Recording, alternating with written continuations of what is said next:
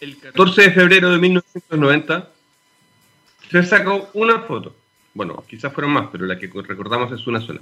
Se llama un punto pálido, o Pale Blue Dot. Y es una fotografía de la Tierra tomada por la sonda espacial Voyager 1 desde más o menos 6 mil millones de kilómetros de distancia de la Tierra. Y la imagen lo que hace es mostrar a la Tierra como un puntito. De hecho, es menos que un píxel dentro de esa foto. Mis honores a Carl Sagan y a Lynn Margulis, que son dos de las personas que yo más admiro en el mundo y que, mm, y que con esa foto, o sea, si tú pensás en esa foto, donde la Tierra se ve tan, tan, tan, tan, tan pequeñita, básicamente es arte, porque lo que estás viendo ahí no necesitas muchas explicaciones y te llega directamente acá adentro, aquí, aquí, en la cabeza, en la guata. Y para poder tomarla, tuvieron que pasar siglos, milenios de aprendizaje, de conocimiento, de ciencia y de invenciones. Este día, celebrando a Carl Sagan y a Lynn Margulis, empieza un nuevo capítulo de Jóvenes Estrellas en texradio.com justo ahora. Y para eso, primero, lo que tengo que hacer es darle las gracias a Gabriel Cedres, Cedres que está en nuestra casa eh, controlando todo el, aparataje. Ahí está. Um, y segundo es darle la bienvenida a nuestra querida doctora Alexia Garín Fernández, doctora en microbiología marina, muralista, divulgadora, por estar con nosotros aquí, con nosotros y nosotras, en tequesradio.com. Hola Alexa. Hola, muchas gracias por la invitación. Gracias a ti. ¿A, dónde estáis ahora? Eh, ahora en Bremen, en Alemania. En mi casita, con un café. Fantástico. Aquí está nublado. Aquí, en, Chile, mañana santiaguina, está nublado, nebuloso. Em, y la verdad es que no puedo dejar de decirlo. Tienes un micrófono increíble. Gracias. Está bacanísimo.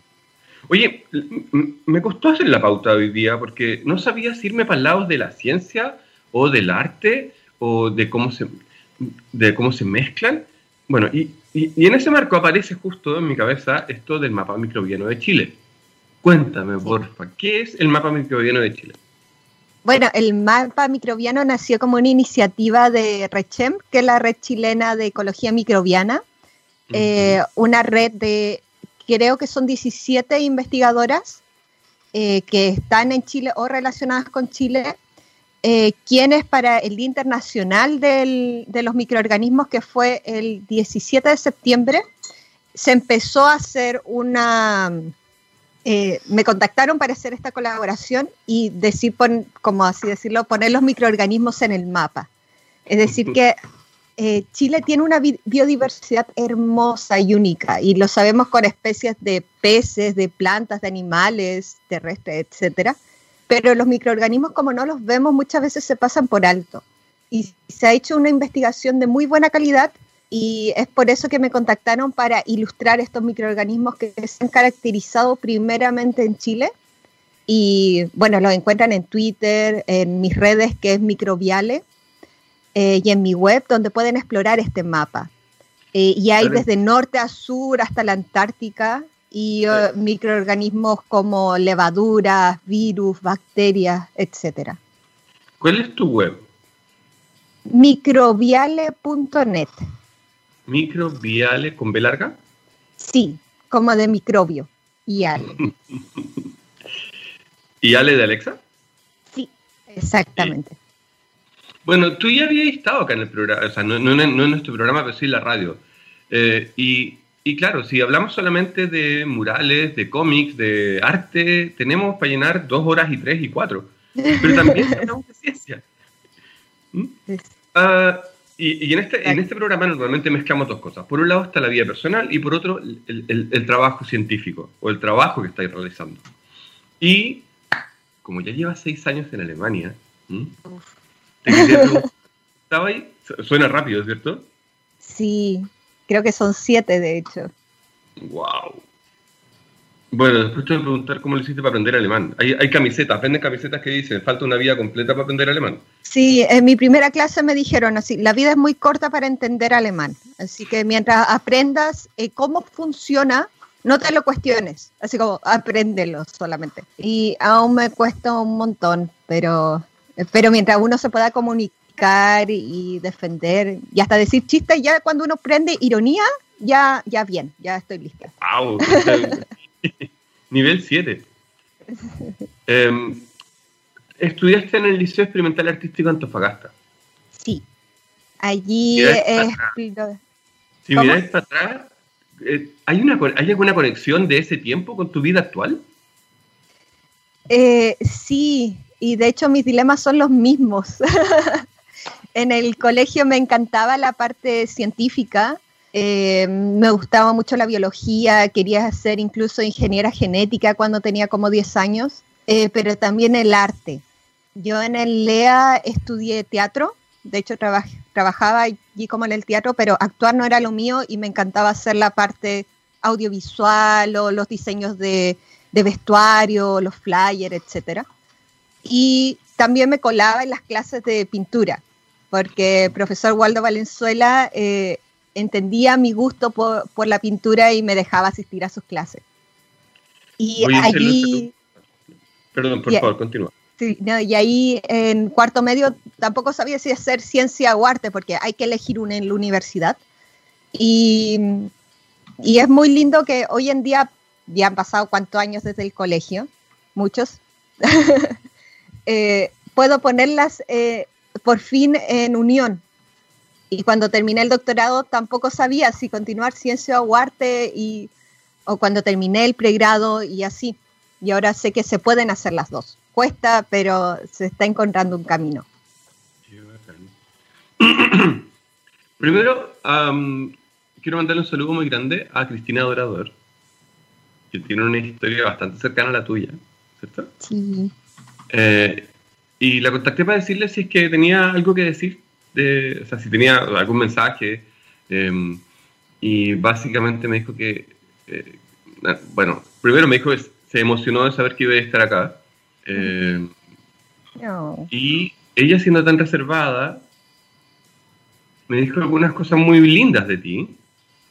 Em, y que me llevaron a, a, mirar este proceso de, de, cómo las... O sea, me voy a saltar una pregunta que está más abajo en la, en la pauta, pero yo, normalmente en el programa está esta idea, o sea, entrevisto personas que quieren ser un role model para las niñas que siguen en la siguiente generación. Y creo que esta es una de las pocas oportunidades en la cual he tenido la suerte de entrevistar a la primera role model y ahora a la segunda. Tú eres la segunda generación de, de, de, este proceso, tengo la sensación. No sé, dime tú. Sí, no, con, con la profe Cristina eh, yo la admiro mucho. Un saludo para ella también. Eh, ella también estudió en el mismo colegio que yo. Yo no la conocí, yo, era muy chiquitita. Em, y era, fue muy maravilloso cuando eh, estaba terminando el pregrado y yo le pregunté, porque ella también estudió en Alemania, y le pregunté a ella qué estudió o cómo, cómo llegó a, estudiar ahí. Entonces me contó sobre las becas de AD, en la cual yo postulé y gracias a, ella pude venir para acá. Pero si ella nunca me hubiera comentado eso, y que existía y que ella se la ganó, alguien también de región que venía de una situación similar a la mía, era como, uy, en verdad sí también lo puedo hacer. Y, y eso fue una inspiración muy fuerte y eso me, me, motivó mucho junto a la doctora Marta Hengst, también de la universidad, ahora está en la Universidad Católica del Norte. Y ellas dos fueron un pilar muy fuerte para decidir seguir estudiando. Y hasta hoy en día tenemos contacto y una bonita relación. Y es muy, eh, ¿cómo decirlo? Es una responsabilidad muy grande esto de sentirse como un role model, como dices, Ray. Eh, pero más que como de rol, me gusta ser una inspiración, como esa sensación, o como si tú pudiste, yo también podría, como esa sensación eh, no para que tome mi camino, sino para que tome su propio camino, eh, me gustaría trabajar. Y es por eso también que soy partícipe en las mentorías profesionales de ECPAPALEC, que dan apoyo eh, profesional, consejos de cómo seguir estudiando, todo eso gratuito, obviamente. Para así como la profe Cristina Dorador me pudo dar ese apoyo, yo también podérselo dar a otros estudiantes. Fantástico. De hecho, eh, ese es el espíritu de este programa. Voy a, voy a, voy a llorar. ¡Qué emoción! Eh, oye, ¿te ganaste Ciencia Pública? Sí. Hoy, bueno. esto es primicia. sí, aún me cuesta aceptarlo. De hecho, eh, con, profe, con, la profe Cristina habíamos conversado de que de hacerle publicidad y, y, yo le pedí como si podríamos dejarlo con un poco de delay, como un poco para aceptar que de verdad te está pasando, porque es un desafío muy grande y me tiene muy emocionada, porque es un proyecto que eh, le tengo mucho cariño y hace mucho tiempo quería hacerlo, el cual es una exposición sobre el microbioma humano. Y es una exploración trans, transdisciplinaria entre ciencia y arte. O sea, llevar, por ejemplo, esta conexión del mapa, de poner los microorganismos en un contexto físico, llevarlo un paso más allá y llevarlo a una exposición. Pero en este caso, de la relación de nosotros como seres humanos con nuestros microorganismos, que naturalmente nos habitan. Y un poco mostrar eh, esa relación natural y en sí que hay una biodiversidad enorme en cada individuo y que es única en cada persona y en sí somos un ecosistema. Y ese es, el, de hecho, el nombre principal de esa exposición, que se va a llevar a cabo gracias a la Universidad de Antofagasta en cooperación con el Centro Cultural Estación Antofagasta. Y, y eso, estoy súper emocionada con el proyecto. Bravo. Bueno, nos podríamos quedar, y vamos a volver más adelante en eso, pero quiero, quiero volver ahora o ir hacia el punto de tus investigaciones. El Max Planck, para quienes no sepan, corrígeme tú si es que estoy equivocado, pero vendría siendo, o sea, dentro de los institutos públicos de investigación eh, más bien básica, la diferencia entre básica y aplicada ya quedó, pasé hace mucho rato, pero si yo, si, si yo el día de mañana quisiera comenzar una carrera, una carrera docente o una carrera de investigador, mi sueño sería estar en, el, en algún Max Planck. Mm. Y de las personas que conozco cuando trabajaba en Cataluña, era como, wow, él, él, él estuvo allá y volvió, o ella estuvo allá y volvió, ¿cachai? Eh, cuéntame cómo es trabajar en un Max Planck Institute hablando en alemán eh, y compartiendo este mundo entre ciencia y arte, pero más bien dedicándolo al mundo de la, de la ciencia, o sea, microbiología sí. marina. Claro.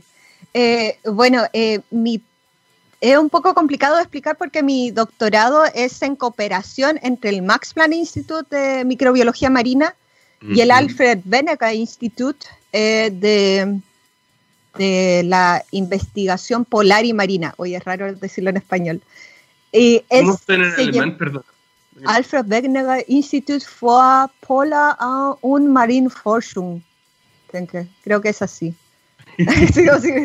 Pero es un nombre larguísimo eh, entre ambas instituciones. Por un lado, el AVI, el Alfred Wegener Institute, eh, eh, lo, trabajaba en Helgoland, una isla de un kilómetro y medio de largo que está en el Mar del Norte.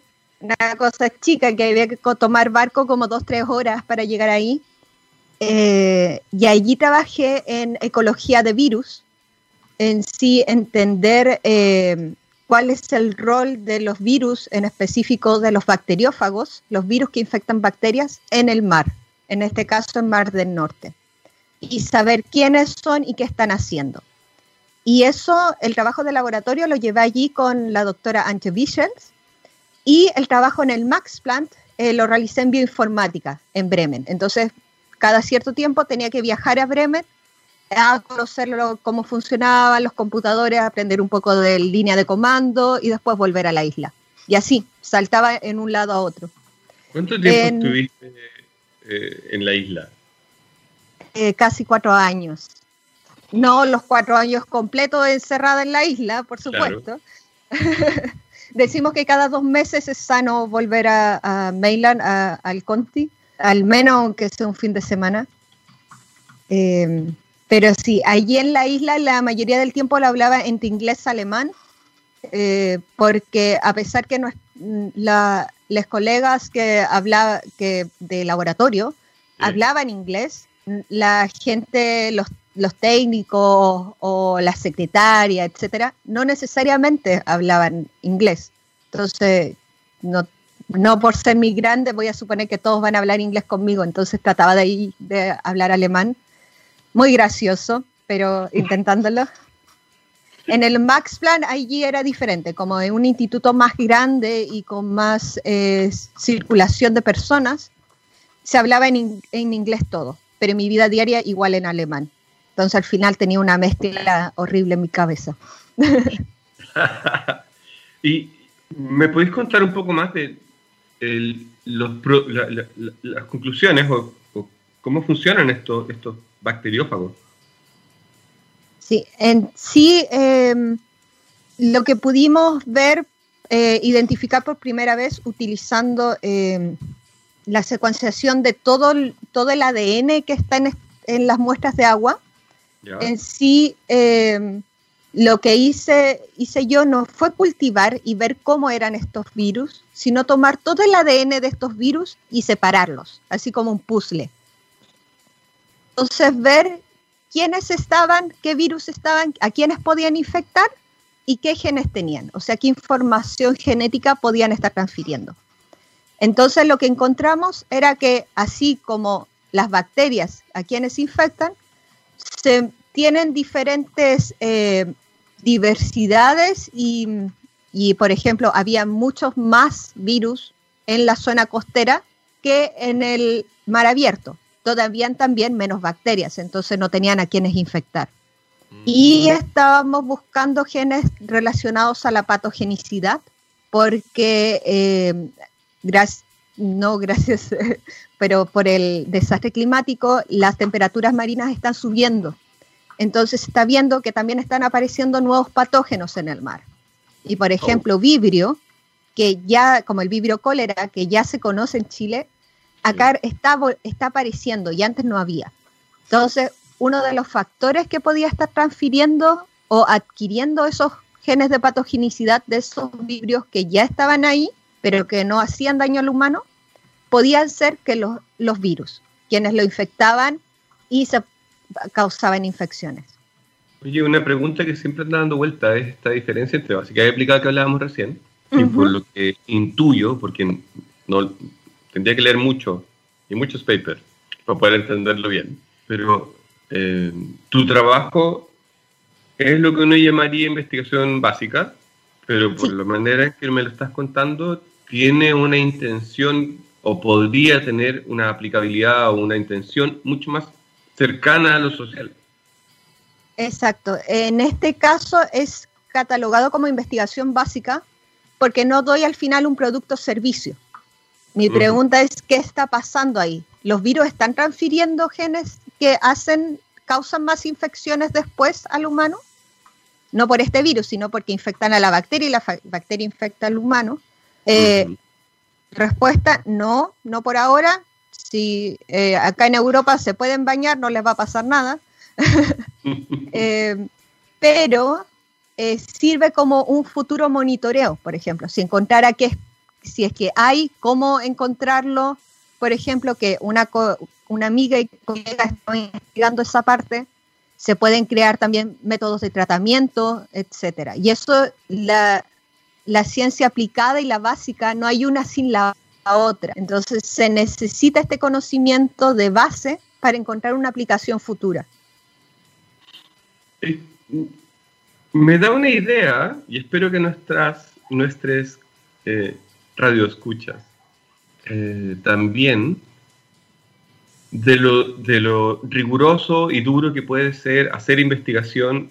Ya me, ya me imagino lo que es estar en el Max Planck tratando de mm, lidiar con la bioinformática, con manuales en alemán, em, con distintas idiosincrasias y al mismo tiempo este, este, esta cosa como de descubridora, de irte casi al Polo Norte. Eh, a, investigar lo que no se ve. Pero después agarras eso, publicas papers y también lo llevas a un mural, ponte tú. Sí. Eh, a veces salirse del marco hace que las personas te miren con recelo. Ser como límite entre el mundo del arte y el mundo de la ciencia hace que a veces uno sienta que ni perteneces al mundo de la ciencia ni perteneces al mundo del arte. ¿cómo ha sido ese proceso? Eh, si en algún momento tuviste que dejarlo como escondido el hecho de que eres una excelente eh, ilustradora, eh, o, o, si fue una cosa más natural. yo agradezco mucho que mis mentoras, porque han sido todas mujeres, han sido personas que me han inspirado mucho a ser yo misma. Como te contaba con la profe Cristina, la profe Marta y acá con Anche, o la profe Anche en español. Em, ella eh, nunca, em, nunca me limitó, como mientras tú tuvieras tus resultados y avanzaras bien en tus cosas, porque yo tengo que limitarte a que no hagas divulgación o que no dibujes, como que mientras no afecte tu vida personal o académica, tú haces lo que quieras. Entonces, em, en el Max Plant eh, no se hablaba mucho. De hecho, eh, si es que no tenía como una dirección específica, no sé, hacer un libro para los estudiantes eh, que van en tal y tal curso, o a, aplicar a una conferencia que está enfocada solo en eso, como que no se hablaba mucho. y con Anche era diferente. hay una actividad acá anual o cada dos años que se llama Tax de Offentua, como el Día de la Puerta Abierta, donde eh, la comunidad puede entrar a los centros de investigación a saber qué se está haciendo. Y es muy lindo eso, van eh, familias, no sé, como esta isla de Helgoland en un centro turístico, iban turistas y entraban al instituto a ver qué hacían.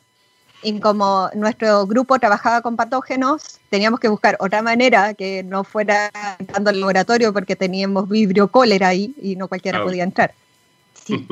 Y ahí fue cuando Anche me preguntó si yo tenía una idea, porque ella sabía que yo era como creativa y, y ahí yo le, le hablé de un proyecto que habíamos trabajado ese año que se llama Microbio, que también fue con la profe Cristina, que era un libro para colorear para, em, para niños de entre 5 o 6 años sobre una bacteria llamada MIC que viajaba, paseaba por una ciudad y se encontraba con diferentes amigas bacterias o de microorganismos.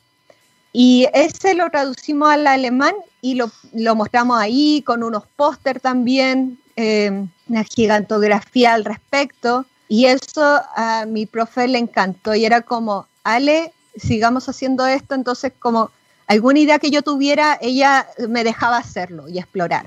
No sé, quería hacer una, eh, una eh, quisimos hacer una muestra de cultivos donde la gente pudiera ver cómo son mira, ya hazlo, así por favor. Y me daba como todo ese espacio de, creación y ese apoyo también. Y ahí empecé a trabajar en las redes eh, haciendo divulgación, eh, más que todo visibilizando mi vida diaria como estudiante y visibilizando la diversidad de microorganismos. Y eso después llegó a, oídos de uno de, con Rudolf Amann, que trabaja en el Max Plant, eh, y lo vio, vio un dibujo mío en una diapositiva explicando algo de un ciclo de los virus. Y ahí él me llamó así como, Alexa, ¿tú, tú dibujaste eso? Y era como, eh, sí. Pero también estaba trabajando en la tesis, así como, no, no se preocupe. Es como, no, no, no, porque tengo una idea. Y ahí, eh, en ese momento, cuando tiene este enfoque de realizar este mural, ahí sí se cambió el foco de, sí, la, la Ale dibuja y dibuja lindo y ahí todos hablaban de mis dibujos. Pero hasta entonces no lo compartía mucho. quiero irme a un tema, porque vamos a ir pronto a la primera canción, la única canción del programa. Eh, espérate, para cerrar, ¿cuántas personas han visto el mural? ¿Se sabe? Em, hay, porque por lo que he visto, en, en, ese mural en particular, que hay una nota en la tercera fantástica sobre ti, sobre ese trabajo. Em, ¿cómo, ha sido la recepción de la gente? Eh, hicimos la inauguración en febrero de este año. En general de la comunidad científica que asistía en ese tiempo al instituto, la mayoría le encantó porque también es un mural interactivo.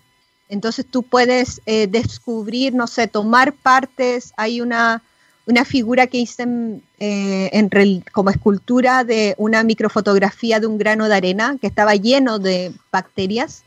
Y ellos lo tomaban y podían ver más detalles y al reverso podían leer información. Entonces les encantó.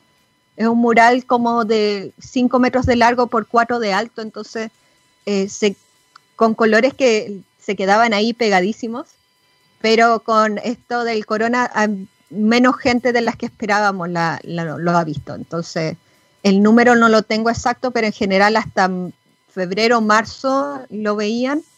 Y mientras lo pintaba, también yo lo pintaba en horario que eh, los colegas estaban trabajando en el instituto. Entonces, no sé, pasaban ahí a sus reuniones o con las placas para sus muestras y me veían a mí pintando, así con mi delantal blanco, pero para pintar.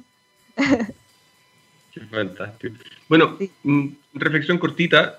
Eh, hace unas dos o tres semanas entrevisté a Raymond Fickert, que es el jefe de comunicaciones del Parte de Recerca Biomédica de Barcelona, que es alemán, que tiene la cultura inmersa dentro de sí mismo, por razones obvias.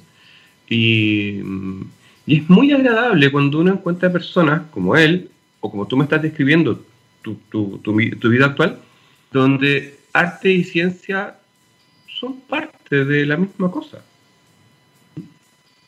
A, a, veces nos enseñan eso de que el mundo de las ciencias sociales o el mundo del arte, el mundo de las humanidades son como mundos separados, estancos, que no se tocan y que, bueno, o sea, si eres químico, de ahí para abajo los de, no sé, otras áreas más aplicadas.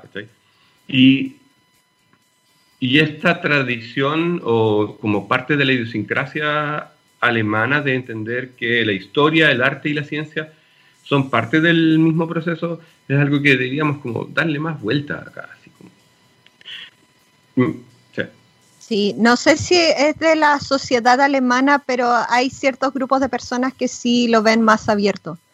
Eh, pero sí, no somos unidireccionales, no como personas, no como comunidad científica, entonces eh, hay que abrir a, esa, a, esos espacios y dejar también de lado ese elitismo de que el científico está ahí arriba y no sale de ese pedestal. Mm. Perdona que te pregunte esto, pero eh, me llamó la atención una de las frases que, que está en este, en este reportaje de la tercera y que normalmente se repite y lamentablemente todavía muy seguido. Es una frase que salió a la luz de nuevo esta última semana por las elecciones en Estados Unidos y por una mujer maravillosa que se llama Stacey Abrams, que es una activista demócrata en Georgia. Y la frase es, tú no perteneces aquí. sí. ¿Qué significa o cómo, cómo, cómo tú reflexiones sobre esa frase en particular? Eh, en muchos niveles. Eh, a pesar que acá yo, yo vine con todas las posibilidades de la beca, quienes me, me apoyaron, incluso me, me, dieron mucho servicio en cuanto a visas y todo eso. Eh, te lo pongo así, tú entras al centro de migración acá en Bremen y es un instituto o eres un centro que está todo en alemán, no nadie te habla en inglés. Hay una pantalla que no funciona hace años, te pasan un número y te dicen con un micrófono número 24 eh, ya está y al lado tuyo hay un cartel que dice Bienvenido a Bremen. Eh, es fuerte. Yo vine con todas esas posibilidades, a mí me pagaron un curso de alemán, pero no es justo que otras personas que se quieren integrar e incluir en la sociedad tienen esa bienvenida. Y eso es como el primer paso. Si, si nos vamos ya a la parte científica, eh, o cultural, siempre tú estás externa, eh, como mujer, como migrante, eh, como indígena, etcétera. De hecho, bueno, no solo pasa allá. Aquí en Chile, incluso si uno es del, o sea, si llegáis a Santiago y eres del norte, a veces pasa lo mismo. Y tenía una pregunta que era para el segundo bloque, y porque luego vamos a ir una canción. Pero si te pregunto a ti por dos palabras, ¿qué, qué, te dicen? Esas dos palabras son migrante y aymara. Pienso en resistencia y lucha. Mm. Perseverancia. Sí, y comunidad. Oh porque eso al final ha sido lo que me ha logrado sentir bienvenida, a pesar que el sistema o o las o los contextos sociales no, no me lo hacen sentir a primeras. Como migrante, igual ahora, por ejemplo, en el proceso de, de, las votaciones después del plebiscito, eh, nosotros como chilenas en el extranjero no podemos votar como distrito porque no lo somos. Entonces no tenemos voto aún. Se está luchando y se está haciendo movimientos para eso. Entonces en ese modo tampoco somos bienvenidos ahí. Pero acá tampoco porque somos migrantes. Pero al tener una comunidad de apoyo, se puede eh, bajar esas barreras. Creo que tenemos mucho que conversar después sobre cómo se perciben las cosas de un lado de, un lado del charco al otro, o incluso de una ciudad a otra, y cómo la imagen de los demás nos va marcando a nosotros, y, y si lo hacemos bien, logramos dar las vueltas a esas visiones negativas para convertirlas en algo positivo. Exacto. Em, y como ya son las 9 y 31, y a mí ya se me acabó el café, vamos a una canción. La única canción del programa. Bueno, nuestro querido Gabriel tiene un gusto muy particular de música, esta vez coincidimos y mm, espero que te guste Depeche Mode. Super. Porque es lo que vamos a escuchar ahora. Estamos conversando con Alexa Garín Fernández. Esto es Jóvenes Estrellas en texradio.com. Volvemos como en, no sé, ciento 40 o 180 segundos. Adiós. Quien está al lado de la pantalla es Alexa Green Fernández, investigadora, muralista, em, mujer, obviamente. Eh, y estamos conversando acerca de una vida increíble, muy entretenida y muy eleccionadora para mí en múltiples ámbitos. Total. Pero estábamos tocando un tema que, que me gustaría ir, o sea, ampliarlo un poco, que tiene que ver con esta percepción de la, ¿cómo llamarlo? De la migración, del hecho de, irse a otro lugar. Cuando, cuando uno es chico, si tiene suerte de haber vivido en un mismo barrio, no tiene ni idea de que el mundo es distinto al que uno tiene a su alrededor. A veces es necesario tener que viajar para poder mirarse para adentro uno mismo. Y las, las, eh, como que las, las caídas o los, los desvíos hacia creerse esa imagen que otros tienen, o los creerse los prejuicios que otros tienen de uno, es a veces muy fácil. ¿Cómo ha sido para ti, no sé, entre, incluso dentro de la propia, dentro, dentro del propio Chile, este proceso de, de decir, oye, ojo, yo soy investigadora, soy moralista y soy un aporte? Uf, qué Difícil pregunta. Sorry, también podemos pasar, y esa es la pregunta que sigue después de esto, ¿no? no, pero, ¿cómo la podríamos resumir? Porque te va como... ¿Cómo lucho contra ese prejuicio externo de yo ser externa? Sí. Eh, es un...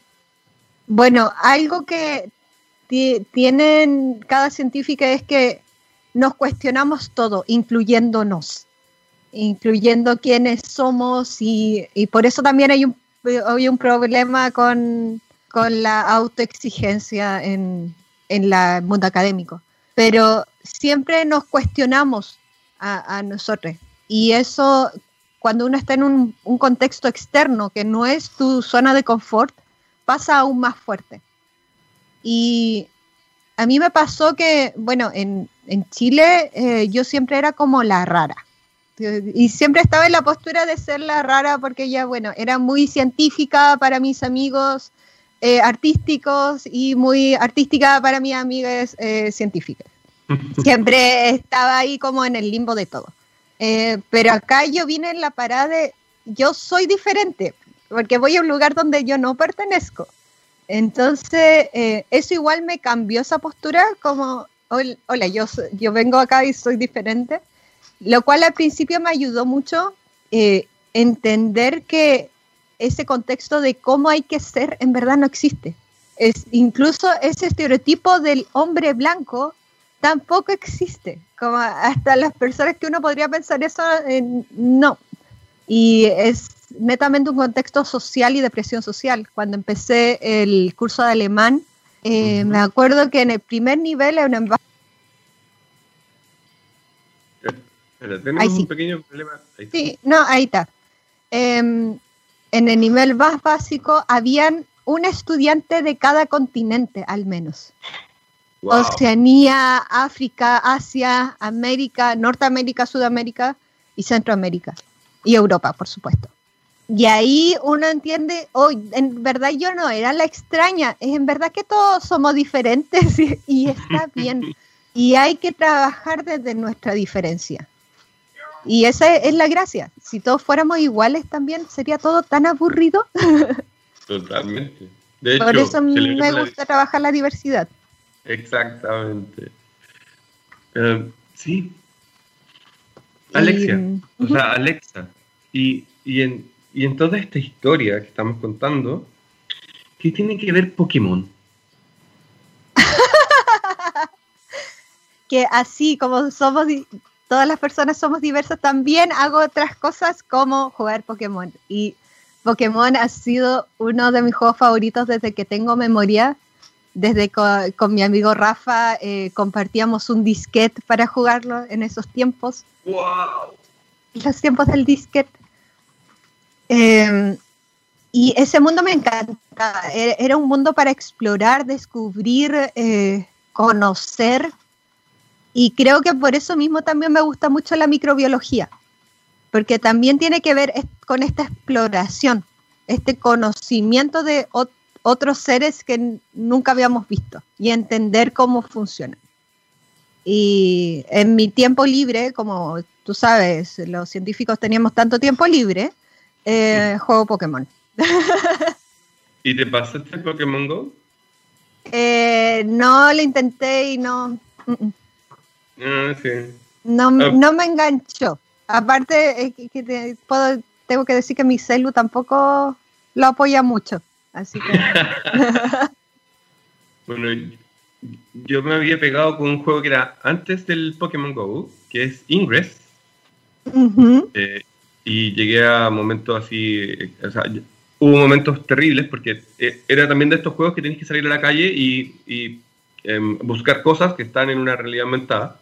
Y en algún momento, tratando de capturar una base X, eh, un portal, me encuentro con que, así como que de repente despierto, todo esto de, día, o sea, bueno, en realidad ya era de noche, y de repente encuentro que estoy en el borde del Cerro Santa Lucía, yo, 43 años, ponte tú, con mi celular intentando agarrar desde la reja un portal,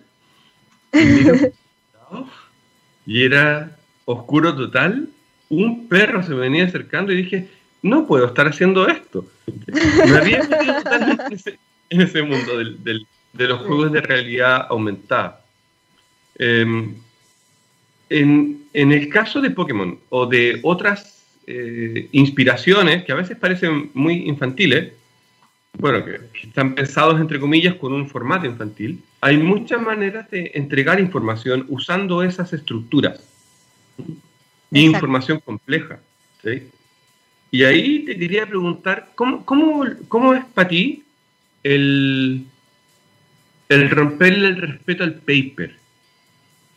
Cuando tenés que explicar algo en un dibujo y de repente tú sabés que es tu propia investigación y que tuviste que trabajar un montón y que la descripción no va a terminar siendo exacta, pero va a tener una...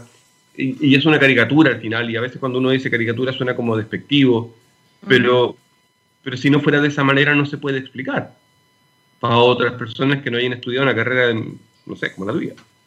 A mí me cuesta mucho cuando son mis propios papers, porque son mis bebés y pucha que me costó cada uno de esos papers. Eh, pero cuando son de otra, eh, ya no importa. No, sé todo ese contexto emocional que hay detrás. Y, claro, también hay que decir que los, los papers que se publican son historias de éxito y no cuentan todo el fracaso que hubo detrás de eso y todos los intentos antes que saliera ese trabajo exitoso que pasó por todo ese proceso de revisión. Entonces, cuando no está ese, e, ese contexto detrás, se me hace mucho más fácil. Pero cuando son los míos, lo trato de conversar con alguien que no conozca. Entonces ahí entiendo cuáles son los puntos que no saben mucho o que tendría que aclararlos de otra manera. Pero me sigue costando mucho cuando son mis propios temas. Es muy curioso porque justo ahí es donde entramos los, los y las periodistas científicas para que no tenemos ese enganche emocional, pero que no siempre tratamos bien ese lado, ese, ese, lado emocional de, de, cuando uno toma esa información de alguien que la construyó de una manera. Hay que construirlo. Sí. sí. Y, y, ahí nos falta quizás a nosotros aprender más sobre, sobre cómo tratar a nuestro interlocutor y hacerle ver que el paper ya no es suyo, es un hijo, salió a caminar y ahora tiene rastas. Exacto. y también hay que, eh, el desafío es encontrar también un método de contar las historias de esos papers que no sea el clickbait o que no sea el, el contexto más importante. A mí me pasa que cuando hemos hecho entrevistas sobre, por ejemplo, eh, vibrio en microplástico, que participé en una investigación así, al final eh, a veces trataban de publicarlo en, periódicos nacionales aquí en Alemania y era como eh, el vibrio va a volver en el microplástico o cuiden del, micro, del microplástico porque nos da enfermedad. Y es como, oye, no, no, no queríamos decir eso. Y también es, un trabajo en conjunto y por eso mismo se necesitan espacios de discusión y de conversación. Y ojalá abiertos, como tú lo estás contando, donde la diversidad sea parte del, parte del ecosistema. Exacto. Sí, ¿Cuándo fue la última vez que volviste al norte de Chile? Porque vives en el norte de sí, El 2018. Tenía planeado venir este año, pero bueno, ahora con el, con el proyecto del, Fondo de Ciencia Pública tengo que estar el otro año, así que espero. Para mí el norte me produce sensaciones súper fuertes, son todas encontradas, a veces odio estar allá y a veces echo mucho de menos estar allá. Em, la sensación, yo, yo, yo, vengo del lado de los bosques, de y y bueno, debo decir que gracias a una otra investigadora que se llama Olga Barbosa, que trabajó en Fray Jorge, ponte tú, que no es tan súper mega norte como, como Atacama, em, leyendo su trabajo empecé a ver cosas que antes para mí eran solamente desierto y ramas. Y de repente empecé a entender los ecosistemas locales y me sentí mucho más unido a esos ecosistemas. Y eso también me, ayuda, me ayudó con, para ir al norte y, y ver que... Eh, un salar no es solamente una mancha blanca moteada de rosado, si es que tienes suerte. ¿Mm? Claro. Cuando estás en el norte, cuando estás en el desierto, ¿qué sensaciones te produce? Para mí, y como tú dijiste al inicio de esta sección, eh, cuando tú sales te vuelves a encontrar. Eh, cuando salí entendí mi, uno de mis conceptos de hogar, que lo conocía en el norte, que era el mar. Y cuando hay costa, para mí hay hogar. Y no sé, eso me pasó en Helgoland, que pucha, podría estar al otro lado del mundo, pero si tenía ahí una costa, era, ok, ese es mi norte, como metafórica y literal. Qué bien. Sí. Bueno, sorry que hable de mí, pero a mí me pasa eso con las estrellas, ponte tú. Mm. Saber que están ahí y que el mismo techo. A mí me pasó algo muy emocional eh, que, y por eso también necesitamos espacios con, con artes y ciencia unida. Aquí hay una exposición en Bremen que es permanente, en la cual una de las partes tú subes como una especie de torre y hay como hartos eh, capas transparentes y en, la, que tú te subes sobre ella y ves al fondo las constelaciones de estrellas que están en el otro hemisferio. Mm. Entonces, como que estuvieras parado en la, eh, arriba del cielo mirando el otro extremo. Y ahí te muestran qué constelaciones hay y todo. Y cuando fui, fui con, bueno, en ese tiempo salíamos, ahora que es mi, esposo, me contó que esas eran las constelaciones del otro hemisferio.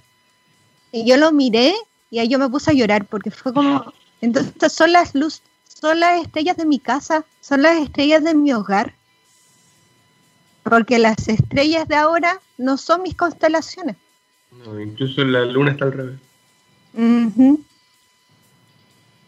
Eh, entiendo perfectamente lo que me dices. Eh, es, es, eh, súper emocionante. De hecho, me emocioné acordándome de esta misma sensación que estoy de ver tus estrellas. Que incluso uno, a veces, sin tener idea que es una constelación u otra, uno de repente mira para arriba, ¿cierto? Y te encontré con que esas estrellas ya las habías visto y se siente súper hogarillo. Ya me estoy poniendo muy emocional. ya vamos a la investigación. de, cuando, bueno, en este programa, y ya lo hemos hablado harto, pero siempre tengo una pregunta que me, que me gusta mucho hacer, y que tiene que ver con cuáles son esos, aquellos no, aquellas puertas cerradas a las cuales uno tiene que sobreponerse, porque claro, si yo te entrevisto ahora y veo las cosas que has hecho, yo podría decir, bueno, ella tiene una carrera exitosa, siempre ha sido exitosa, em, y eso a veces no ayuda a que niñas y niños piensen que también pueden llegar a donde estás tú. ¿Tú te acuerdas de algún no, así que sea como em, marcador que, que, puedas contar? Que, que, te haya ayudado a seguir tu carrera, así como... Me acuerdo de un no, me acuerdo de dos no. el primero era cuando estaba pensando estudiar artes, porque era en este dilema en media eh, en el cual mi mamá me dijo que, no lo estudiara porque no me iba a dar plata para la jubilación. Oh. Eh, sí. Hoy en día la ciencia y el arte aprendí que tienen más cosas en común, aparte del rol social, etcétera, es que ambas tienen muchos problemas de financiamiento, les cortan los fondos, funcionan por boleteo a honorario. Eh, funciona por eh, esta competencia entre colegas para agarrar un fondo em, y la poca seguridad social. Entonces, al final, un día después, a los años, yo ya estaba en el doctorado y le comento a mi mamá así como, mamá, mira, tengo ya, no sé, 30 años y aún no tengo plata para la jubilación, como que esa no era tampoco, tampoco la razón. Y ese eh, fue un no irónico, que al final como que volví al mismo punto de inicio. Em, y el otro... ¿Mm? Sí, por favor. No, estaba pensando en, en, que es, un, es, una tarea que uno a veces cuando, la hace se la guarda, em, que es el, el cómo uno supera ciertas barreras. Y básicamente cuando yo veo tu trabajo y te imagino en esa isla o te imagino pintando el mural y la alegría que expresas, ¿cachai? En tu trabajo y empiezo a unirlo a, la Cristina y a otras investigadoras y mi sensación cuando te entrevisto es como de arropada. Sí. Sí, y también ese tiene relación con mi segundo no, que yo la beca del doctorado yo no la gané a la primera, la gané a la segunda vez que postulé. Y cuando me dijeron que no la primera vez, yo lloré mucho, fue muy doloroso. Y fue como en verdad ese sueño, no, yo no lo valía. Y bueno, por supuesto ahora lo digo y me emociona también. Y era como, no, lo ahí tiene mucho que ver también quiénes postulan, quiénes son tus otras competencias, entre comillas. No significa que tu trabajo sea, no sea válido, que tú como persona no seas válida, sino que hay cupos que hay que llenar y a lo mejor tú no estabas dentro de la escala. Y postulamos el siguiente año con el mismo proyecto y ahí sí lo ganamos. Y ahí sentí muy mucho apoyo de la comunidad que yo creé. Anche, allá acá en Alemania, no me conocía, nunca nos habíamos visto las caras. Y escribimos ese proyecto y no lo ganamos. Y ella me dijo, no importa. Probemos el otro año, si tú quieres. Y me dio toda su confianza la profe Cristina igual, la profe Marta igual, mi familia, así como ya filo, ahí buscamos, pero tú dale. Y ese no también tiene mucho que ver con el apoyo detrás para poder seguir, porque no, a pesar que me vine sola, nunca he estado sola emocionalmente. Y también hay tu comunidad que uno se hace, tu familia, que bueno, digo más comunidad por mi relación con el Aymara. Ya. Eh, porque ahí no funciona como familia, somos comunidades, somos grandes grupos de gente que a veces nos une la sangre. Y ese apoyo y también la terquedad por seguir lo que uno quiere Porque al final igual volví a dibujar, a pesar que no era necesariamente el camino que tenía que tomar por ser científica. Pero quería dibujar. Y tuve el apoyo para eso. cuando cuando me puse a revisar tu LinkedIn encontré que estás entre otras cosas em, señalas como eh, artista invitada en el Max Planck. ¿Ese es un reconocimiento? O, ¿cómo, se entiende que, que, que, exista esta figura? ¿Es un reconocimiento de tu trabajo artístico científico? ¿Cómo, tiene, alguna implicancia en tu trabajo diario? Eh, no, creo que no. Como que eso fue un conflicto también como cómo le ponemos, así como te ponemos eh, en la parte burocrática, porque acá les encanta armar eh, burocracia para todo, es cómo mm. te fijamos, porque no vas a estar trabajando en este proyecto como científica, a pesar que toda tu formación es científica, eh, pero tampoco vas como artista porque tu formación profesional no es la artística. Y lo, lo que quedamos ahí era como Artist in Residence, como residencia artística que es gente que, que participa en una institución y después saca un proyecto artístico final. Y al final eso era, era un buen balance. Y así que si quieren buscar eh, o cosas así, pueden buscar Artist in Residence. Es bien útil. yo no conocía ese concepto. hasta ahora, cuando, cuando pasan estas cosas, cuando alguien de un mundo se mete en el otro, siempre mm. resultan cosas increíbles. Siempre, siempre, siempre, siempre, siempre. Nos van a quedar cuatro minutos de programa, que en realidad son tres, porque hay que cortar antes y la despedida y todo lo demás. ¿Algún mensaje que quieras mandarle a alguien, ya que esto después va a quedar grabado para la posteridad?